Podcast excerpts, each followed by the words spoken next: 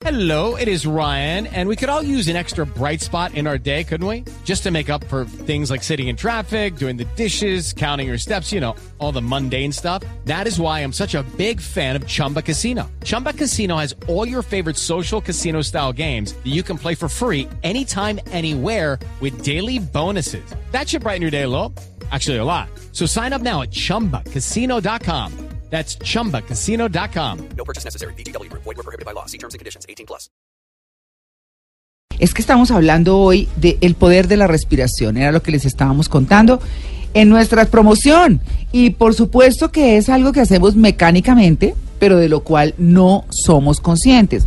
Y no sabemos ni qué hace por nosotros la respiración, más allá de llevar el oxígeno, pero no, tienen, o o sea, no, no tenemos como esa claridad. ¿Y para qué nos sirve respirar? ¿Qué nos hace respirar en el organismo? Y casi que también al espíritu, ¿por qué no?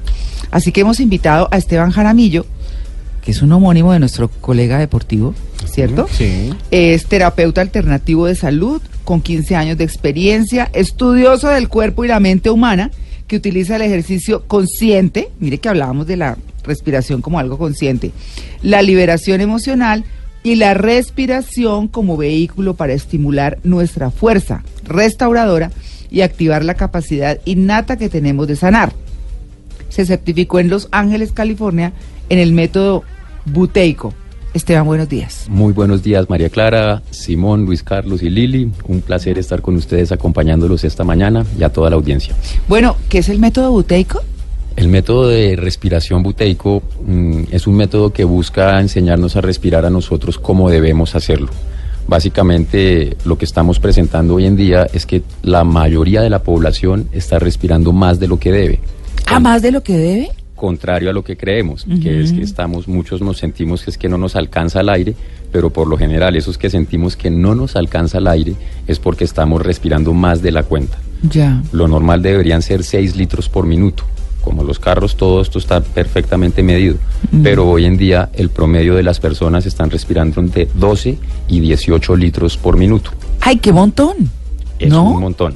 ¿Y eso es por qué? ¿Por contaminación o algo que, que, que uno respira más? ¿O, o qué? ¿Por qué respiras más? No es una enfermedad, hay que, hay que ex- esclarecer que la hiperventilación crónica, que es el problema que estamos teniendo por respirar más de la cuenta, no es una enfermedad, sino es un mal hábito. Así como nos acostumbramos a comer más de la cuenta algunos, igualmente nos podemos acostumbrar a respirar más de la cuenta.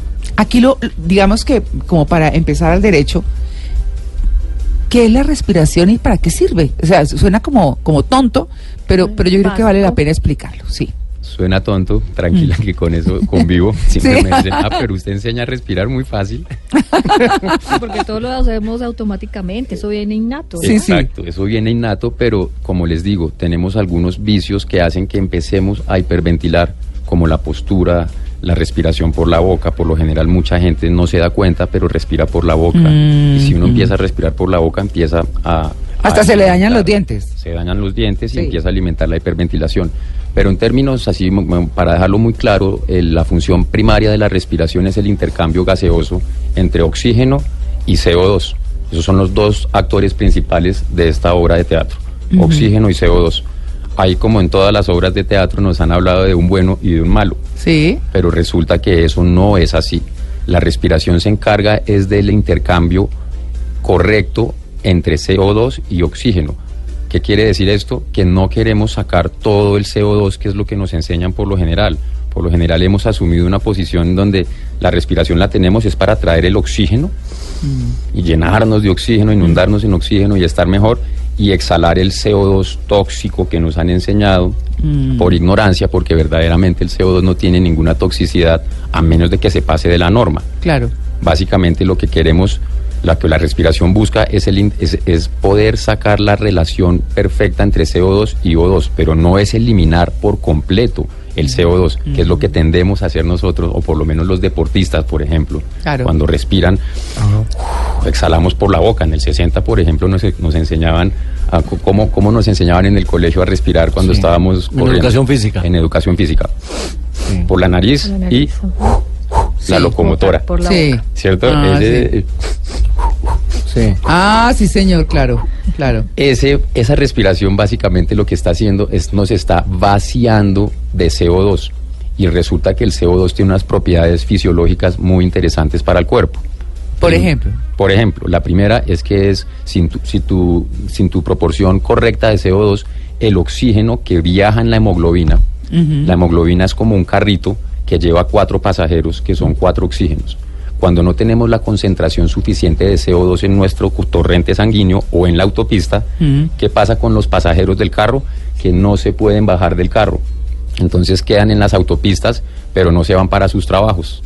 Entonces lo que estamos teniendo cuando respiramos muy fuerte es que el oxígeno se queda como en el torrente sanguíneo en toda la periferia, pero no va a la perfusión de los órganos interiores, que es lo que queremos, porque ahí está el riñón, están los, el hígado, el vaso, el cerebro, por favor. en fin. Claro. Entonces, básicamente, la función primaria de la respiración es el correcto intercambio y la dosis ideal de CO2 y de oxígeno. Bueno, cuando uno termina una rutina de ejercicios, por ejemplo, o cuando está en una alguna cosa de meditación o algo por el estilo, le dicen a veces, eh, respire profundo, llene sus pulmones de aire, que era lo que estábamos hablando afuera, llene sus pulmones de aire y, y sienta pues que el aire le llega hasta el estómago, hasta el último rincón de los oxigena pulmones, eh, sienta su cuerpo, sienta no sé qué, na, na, na.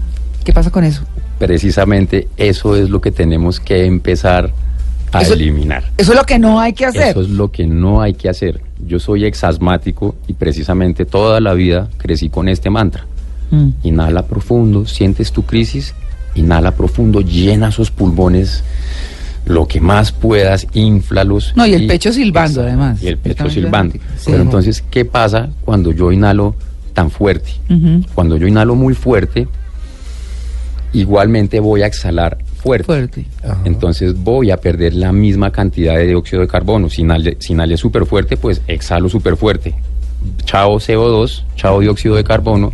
¿Y qué nos pasa con el, C- con el CO2? Que es el vasodilatador principal de nuestro cuerpo, por ejemplo, del sistema circulatorio y del tracto digestivo. Ah, entonces vean. ¿Ah? No, pues eh, lo, lo que yo estoy entendiendo acá es que si no aprendemos a respirar bien, o por lo menos si no somos conscientes de eso, esa es la cota inicial de cualquier enfermedad. Claro, el doctor Buteyko, que fue el ruso alumno de Pavlov, un científico de raca mandaca, como decimos, Ah. él se dio cuentas de eso, básicamente que, que la hiperventilación crónica, que es lo que estamos padeciendo muchos de la por mucha gente, eh, nos puede generar eh, 120 patologías asociadas a la disfunción respiratoria, como lo son el asma, la rinitis, la hipertensión, e incluso la tesis doctoral de- del doctor Buteyko era como la diabetes mellitus es un proceso de una mala respiración, básicamente Pero no, ¿sí? hasta Ah, ese no punto friegue, lo bueno. lleva. Entonces son 120 Claro. las patologías, pero las más típicas son las de la sociedad moderna, como él las llamaba, que son las alergias, la rinitis, la sinusitis, la apnea del sueño, que está rampante. Hoy, Sí. hoy, hoy en día tengo pacientes con apnea del sueño muchísimos. El ronquido excesivo, es el paso. Ay, bueno, necesito ese dato. Porque es que tengo ya el codo cansado. 17 años codiando. Claro, pues te espero en consulta y vas a ver que ponemos a tu marido a respirar perfectamente Muy para bien. que no te despierten. Ay, no será alumno de primera silla. Muy bien. Entonces les venía contando un poco de las bondades Sí. del CO2. Sí. Entonces tenemos que, uno, que en la autopista la teníamos que tener cargada, ¿se acuerdan la analogía que les hice Sí, de carro? los carritos, sí. Si no tenemos CO2, que son, que son, llamémoslo que serían los taxis al lado de los carros particulares. Sí. si no bueno. tenemos CO2, ¿qué va a pasar? Que los que, que no se puede desprender, los pasajeros no se pueden bajar, no se pueden bajar de su carro, entonces no oxigenamos. Entonces la difusión del oxígeno es la primera, la- el primer factor que hace que el- el- la primera función del CO2, que, el, que el oxígeno se reparta. La ley básica de la oxigenación. Claro. Dos, vasodilatación. Si se nos contraen los capilares, las venas, las arterias, pues no pasa tanta sangre. Y si no pasa tanta sangre, pues las células van a estar añorando oxígeno, les va a estar faltando el oxígeno y nos van a doler. Porque digamos que el dolor a nivel celular es fal- básicamente hipoxia en, la- en la- en las células. Hipoxia es falta de oxígeno. Falta de oxígeno en las células. Sí. Entonces, no solo en el tracto, en la, en, en la circulación, sino en el tracto digestivo, desde la boca hasta la salida. Todo ese gran tubo que somos nosotros está revestido en músculo liso. Cuando perdemos la proporción de CO2 correcta y lo exhalamos en demasía, ¿qué pasa con el músculo liso? Se contrae hasta un 50%. Entonces, si se contrae el 50%, Uy. imagínense qué pasa con el tracto digestivo. No, pues. Se cierra. Entonces, ¿qué tenemos? Estreñimiento. Estreñimiento. Ah, ¿eso es el estreñimiento? Pues no es eso solo el estreñimiento. Ah. Puede ser una causa del Una causa. estreñimiento. Ah. Se cierra, hay estreñimiento y como se reduce el tráfico, ¿qué empieza a pasar? Pasa menos sangre, pasa, es, es menos efectiva la asimilación, porque como no, está, no hay buen flujo, entonces la temperatura baja. Si la temperatura baja, las enzimas no funcionan, entonces no asimilamos. ¿Qué nos pasa a los hiperventiladores? Perdóneme que habla hiperventilador, sino que es que yo fui un hiperventilador hasta hace ocho años. Sí. Entonces, los hiperventiladores, por ejemplo, podemos tener un apetito salvaje. Yo me acuerdo que tenía que, yo llegaba del colegio y almorzaba tres veces y comía dos. Y yo decía, no, es que soy deportista, yo hago yoga, yo hago voleibol, hago atletismo, entonces cuerpo glorioso, eso es que requiero. Falso, falso. Si tú tienes que comer tres veces o dos veces, es más, para que pongámoslo como es, el estómago tiene el tamaño de la mano. Sí, del puño cerrado, ¿no? Exacto. Sí. Técnicamente yo debería comer lo que me cabe en No. una mano. Unos frijoles, queda uno con el estómago. Como que nos estamos pasando. Sí, no, que nos claro. estamos pasando. No comemos ni a dos manos, sino nosotros nos vamos es de bandeja. Sí. Sí, claro. Miren, yo estudié en un ashram en la India y era muy chistoso porque todos los occidentales, pues los orientales, eran con su, con su cuenquito, hagan Ah, de cuenta sí. un cuenquito, y había un buffet, pues no un buffet, sino pues no era tan buffet. Esto era Sí. brócoli, papa y todo hervido porque Sí. bueno, total ellos se servían en esa coquita su, su, su, su Como una totuma, como en como una una totumita. totumita, sí, como una totumita. Sí. Bueno, eso eran los orientales. Y todos nosotros los occidentales, el primer día de, de- de- de clase, No, ni diga, porque eso cuando, Fuimos. cuando uno va a esos, a esos eh, hoteles que tienen todo ese ¿Todo montón de incluido? cosas, todo, el- todo incluido, o cualquier cosa así por el estilo, esos resorts, por ejemplo, que tienen, que sirven tanto, tanto y, y, y se nota la latinada, ¿no? Entonces el platado lleno, que no les cabe nada, no, una cosa horrible. Mira, nosotros Sí. lo primero que hicimos fue comprar la bandeja de orfelinato. No. Entonces llegaba uno y se paraba con la bandeja y ellos lo miraban a uno como, ¿Listo? ¿Por qué llevas esa bandeja? Sí, ¿qué hago con esa bandeja? claro, claro. Llénenla, llénenla. Entonces son hábitos que tenemos. Y además porque creemos que las vegetales no nos llenan. Esa es Ah. otra cosa. Y la masticación tiene que ver mucho. pero ahí va la asimilación. Entonces, ¿qué les quiero concluir con esto? Es que cuando yo corregí y normalicé mi respiración, empecé a comer lo que yo debía. Es decir, me empecé a llenar con un plato. ¿Por qué se nos da esto? Pues porque el cuerpo puede asimilar. Mm. El problema que yo tenía antes era que yo evacuaba muy bien. Sí. Es decir, ese, ese era mi, mi bendición, porque si donde no Mm. fuera así, hubiera sido un balón andante. Claro. Entonces, cuando empezamos a asimilar mejor, no tenemos que ingerir tanto. El hiperventilador crónico tiene que comer y comer y comer para sentirse saciado, Mm. porque no asimila, entonces tiene que echarle más y más y más comida. Cuando normalizamos la respiración, reduces naturalmente tu apetito y puede ser una forma natural. O sea que chévere. ya saben, nos subimos de kilitos, estoy hiperventilando. Hiperventilé con chorizo, morcilla, papa. Y bandeja paisa. Sí. ¿Qué genera el chorizo, la bandeja paisa o la comida en exceso? No estoy, yo no comulgo con eliminar cosas. A mí me parece que todo es la dosis y todo Sí. lo podemos hacer mientras seamos conscientes y en las dosis que son. El problema con las grasas y con la comida en exceso, ¿qué es? Que si tú comes mucho para procesar toda esa comida que tiene que hacer tu cuerpo, No, un desgaste ahí. Exactamente. Uy. El corazón tiene que empezar a latir más. ¿Para Mm. qué? Para ventilar más, pues el- para que haya más fuerza para poder digerir todo eso. Entonces el exceso de comida naturalmente es el primer factor, uno de los factores que hace que hiperventilemos, porque el sistema cardiorrespiratorio tiene que empezar a funcionar más fuerte para poder metabolizar todo eso que se ingirió. Hay que acelerar la máquina, hay que forzarla. Hay que acelerar la máquina, exactamente. Ahora, ahora bien, si es, si es eh, comida procesada, pues peor Claro, el esfuerzo claro. que tenemos que hacer. No solo la cantidad, sino la calidad de comida que comemos. Mm. Sí, mucha comidita al vapor, ya saben, las cositas integrales. Está mal bien el vapor, son en hojas. Sí, y lo añora uno.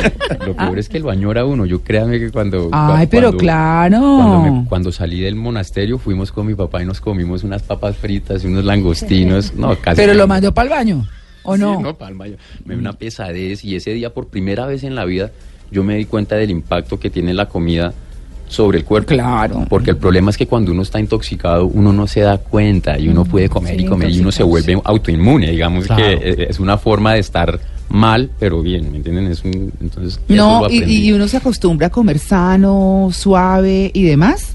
Y cuando come algo pesado, lo patea.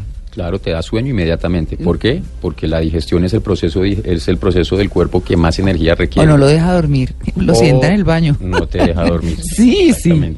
Pero bueno, el tema está buenísimo, ¿no? Está Es tema muy En el próximo segmento vamos a hablar, eh, bueno, si nos hizo falta algo, lo completamos, Claro. pero además eh, de cómo debemos respirar, cómo debemos ser conscientes y cómo debemos quitarnos esa hiperventilación Crónica. crónica que nos que hemos ido como cogiendo sin sin darnos cuenta. darnos cuenta, Nos hemos ido habituando sin darnos cuenta, que ya les voy a hablar de esos factores que hacen que nos habituemos a ella. bueno muy bien 8 y 32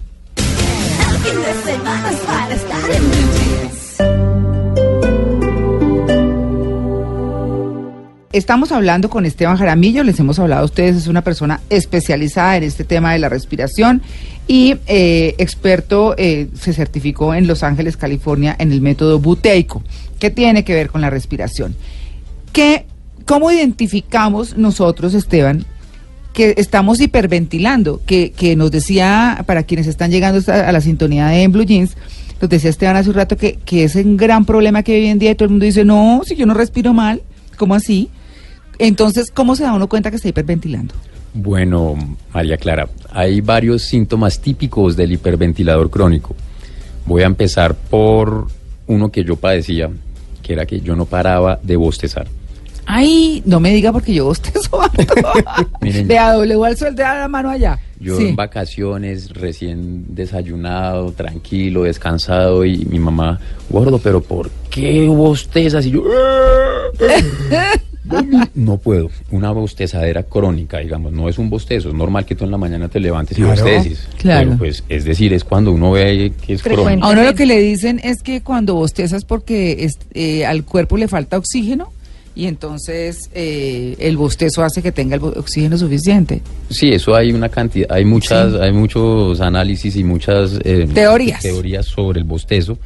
Ninguna está a la que yo más me adhiero es que es como un Eso es que yo- Se Esa se prende, sí, necesariamente. Sí. Sí, sí, lo que va, lo que el bostezo genera es que hay una expansión y hay como cuando uno bosteza como que se, se- se- digamos es un estiramiento, Sí. digamos así un Sí. poco del sistema respiratorio Mm. y eso está bien. Sí. El tema es cuando se vuelve crónico, ¿por qué? Por Mm. lo que les hablaba del dióxido de carbono. Si yo estoy bostezando a toda hora, ¿qué va pasando con mi CO2? Nosotros tenemos una, una presión parcial del dióxido de carbono que debe ser de 35 a 45 miligramos. Eso es dato Ujú. científico, pero para que me entiendan, cuando bostezamos mucho, esa presión se va para abajo Ah. y empezamos a tener los problemas de la, de la hiperventilación, básicamente. Fíjate cómo es, de, es crónico el bostezo. ¿Qué otro síntoma podemos presentar los hiperventiladores? Sorbedera nasal. Ah, la sorbedera de mocos de la mamá. Sorbedera de mocos. Cada rato sorbedera de mocos. Suénese. haciendo Sí. eso con Sí. crónico, crónico, crónico. Podemos tener otro sintomita que es típico, que es La carraspera. Ah, sí. cada ratico, Ay, no friegue, pero eso está muy, muy simpático. ¿cierto? Si saben de qué les hablo. Claro. Sí.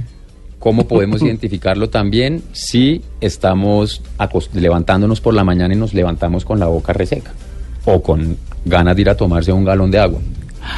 Dios mío. Bueno, pondré cuidado. Si tenemos, a ver, tenemos otro síntoma típico del hiperventilador, es la resequedad, em, la falta, ah, también nos levantamos, no solo nos levantamos con sed, sino levantarnos es una proeza. Para abrir el ojo, para abrir el ojo, difícil. Otro síntoma típico es que nos levantamos a las 3 de la mañana a hacer pipí. 3 o 4 de la mañana siempre. No pasamos la noche derecho, sino en algún momento de la noche tenemos que parar para ir a vaciar. Eso no es normal, uno debería pasar la noche Derecho. derechito, derechito. Entonces, algunos de esos son los síntomas típicos de los hiperventiladores. ¿Cuántos síntomas tienen ustedes? Eh, a veces el de la... Sí, ese, como la carraspera Sí. ahí, como que. Yo no me levanto en la noche a ir al baño. Constante. Y tenemos Yo sí me también- despierto, pues me da pereza ir. tenemos también los, los que no son los que no son físicos así como les estoy hablando Mm. sino por ejemplo el hiperventilador tiende a hablar muchísimo Ah, es muy... No, pero ¿qué hacemos nosotros? No, sí. Eh, habla, habla habla muchísimo y habla durísimo porque es una forma como el cuerpo busca liberarse de ese CO2 al liberarse del dióxido de carbono como Mm. el problema con la hiperventilación es que nos acostumbramos tenemos una medida de 35 miligramos como les digo y cuando nosotros empezamos si hacemos, por ejemplo, una práctica de relajación y empezamos a acumular dióxido de carbono, el cuerpo, como ya está acostumbrado a tenerlo bajito, va a buscar la forma como vaciarse para estar mal, para estar como está mal acostumbrado, ¿sí me entienden? Es un mecanismo na- del cuerpo como de defensa. Entonces, esos son los síntomas como típicos en, cuanto a gestos. Lo otro que podemos ver visiblemente, Lao Tse tiene un, tiene un dicho muy bonito que es, el hombre perfecto respira como si no respirase. ¿Qué quiere decir esto? Que si yo los observo a ustedes, en mo- los observo sentados, no deberían presentar movimientos claviculares, ni movimientos de los hombros, ni sobre todo, o algo muy típico, no oírse la respiración en reposo. Yo me acuerdo cuando era asmático que yo estaba viendo televisión Y te escuchabas. y yo me oía mi respiración. Es más, yo tengo dos hijos, uno está respirando, está sobre respirando, la estoy trabajando en este momento, y el otro no. Y fíjense esto tan bonito. Yo le pregunto a Agustina, que es mi hija, amor, cuando se levanta, que, que, mm, yo la oigo, yo estoy en mi cuarto y yo la oigo respirar desde lejos. A Ignacio, yo no lo oigo. Mm. Yo no lo oigo, tengo que ponérmele al lado y ahí ya medianamente le siento. Total, pasa la noche, se levantan al otro día. Agustina, ¿qué soñaste? Uy, papi, estuve esto, hice esto, hice esto. Ella me cuenta en 10 minutos, 15 minutos todo lo que Toda se soñó. película. Toda la película. Ignacio, el que respira silencioso. Sí. ¿Qué soñaste? Nada, papi, negro. Ay, negro. Para yo despertar a Agustina, Agustina, Tiene que moverla la un montón, maqueo, la muevo. Mm. Ignacio, gordo, abre el ojo. ¿Qué está pasando ahí? Que esto es muy importante. Cuando nosotros hiperventilamos, no estamos oxigenados y nos vamos a dormir muy cansados. Es decir, no, se, no nos reparamos durante el sueño. Durante el sueño es el momento que nosotros tenemos para oxigenarnos. Cuando estamos no vamos al sueño profundo, básicamente. La presión parcial del dióxido de carbono lo que garantiza es que el cuerpo se vaya a la onda delta y entre en sueño profundo y en el sueño profundo se pueda, se pueda reparar. Agustina no entra al sueño profundo, entonces ¿qué pasa? Porque es esa ensoñación, porque precisamente no se va a la onda delta, sino se queda en periodo de ensoñación y así nos pasa a muchos que tenemos sueños o fantasiosos o soñamos mucho o pesadillas, que es otro síntoma típico, o sueño frágil, muy liviano. Esos son entonces para que vean cómo puede afectarlo a uno por muchos lados. Yo tengo una pregunta para Esteban. ¿Por qué a las mujeres que están en labor de parto les dicen respire, respire, respire? ¿Por qué? Buteyko dice, por ejemplo, él dice la, la hiperventilación, digamos que no es congénita, pero sí se puede transmitir de mamá a hijo, precisamente porque en la labor de parto muchas veces les enseñan a las mamás a exhalar profusamente. Yo hice el curso psicoprofiláctico y no me dejaron entrar a ver hacia- al parto, de hecho, no sé para qué lo hice, si cuando lo fui a entrar, no, no, no puede. Yo, No, pero oiga, ¿qué entonces? ¿para qué hice el curso? Claro. Total, lo que pasa eh, es que cuando exhalamos tan profusamente, ¿qué va a pasar? Hay contractibilidad, se contraen los músculos. Entonces, naturalmente, se va a cerrar la vía. La vía. Mm. Entonces, eso hay que reevaluarlo en lo- con, los, con, el, con el parto, porque verdaderamente, lo que como nos, como nos lo enseñan y como me lo enseñaron a mí, yo decía, pero esto lo que va a hacer es me, va la, me la va a hacer casi que hiperventilar. Es más, muchas mujeres hiperventilan Claro. durante el parto. Claro. Entonces es, dura, es hacer lo contrario. Menos es más en términos respiratorios. Lo ideal No, sería... en muchas cosas. Ay, en- eh, sí, en muchas cosas, pero en la respiración sí definitivamente. Por eso tu película de Don't Breathe, o cómo se llama, No No, respires. respires, me parece fabulosa, porque en este momento el problema es que estamos respirando más de la cuenta y no menos. ¿Qué debemos hacer? Tenemos dos minuticos para, para decir qué debemos hacer. Ya tenemos, digamos, cómo nos identificamos si somos hiperven- Ujú. eh, hiperventiladores. ¿Qué debemos hacer si, si Lo primero descubrimos? es la conciencia, como estás diciendo, tener la conciencia de que estamos respirando más de la cuenta, entonces voluntariamente y conscientemente empezar a tratar de, por ejemplo, si están viendo televisión, de no estar escuchándose la respiración. De no- es un proceso de auto, como de toma de conciencia. Pero sobre todo, a mi manera de ver, lo más importante es que recuperemos, por ejemplo, la postura. Nosotros respiramos mal, es porque estamos mal sentados. Si yo estoy mal sentado, el diafragma se trunca Claro. y el intercambio gaseoso, la mayor parte del intercambio gaseoso eh, sucede en el lóbulo inferior del pulmón. Cuando yo me siento mal, el diafragma se sale de posición y yo empiezo a tratar de respirar es con la parte superior para contrarrestar. Entonces por eso es que yo les contaba que cuando uno entra a un salón a veces uno ve mucho movimiento torácico de la gente, pero básicamente es porque están mal sentados. Si ustedes hacen el ejercicio, se recuestan y ponen la mano sobre su esternón, van a ver que la, que la intensidad de sus costillas es mucho mayor, así están perfectamente alineados hombros con cadera, es decir, sentados derechitos. Ok. Hagan el ejercicio así A rápidamente ver. y van a sentirlo. Todos sentándonos bien. Se sienta uno y valoren la intensidad respiratoria del tórax. Se van para atrás, inmediatamente empieza a sentirse mayor movimiento. Entonces, de esa forma, así de sencillo, ya nos enganchamos en una respiración excesiva. Entonces, es muy importante para dejarlo sencillo, es que empecemos a sentarnos mejor, a respirar estrictamente por la nariz, sobre todo durante el ejercicio, como les hablaba al principio. Sí. No empiecen con el tema de la locomotora, sino Ajá. manejen la respiración nasal. Al principio les va a parecer difícil porque estaban acostumbrados a 80 litros por minuto, pero eso es un exabrupto.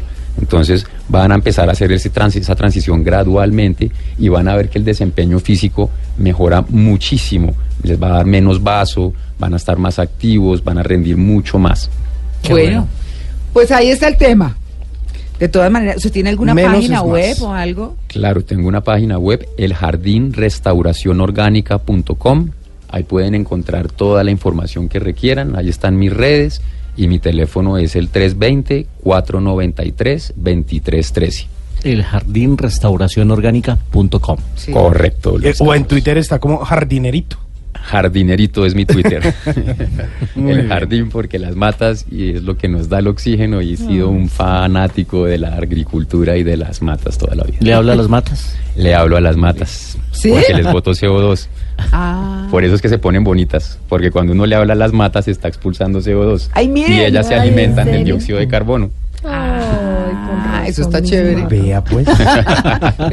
Todo tiene que ver con todo. Todo está conectado. Esteban, muchas gracias. María Clara y equipo, un placer haber estado con ustedes. Muchas gracias por esta invitación. Simón, Muy interesante. Luis Carlos, Muchas gracias, sí, muy Ay, interesante. un placer y los espero en consulta. Bueno, nos espera, estamos todos CO2, como hiperventilando acá. Esteban. ¿Oyeron?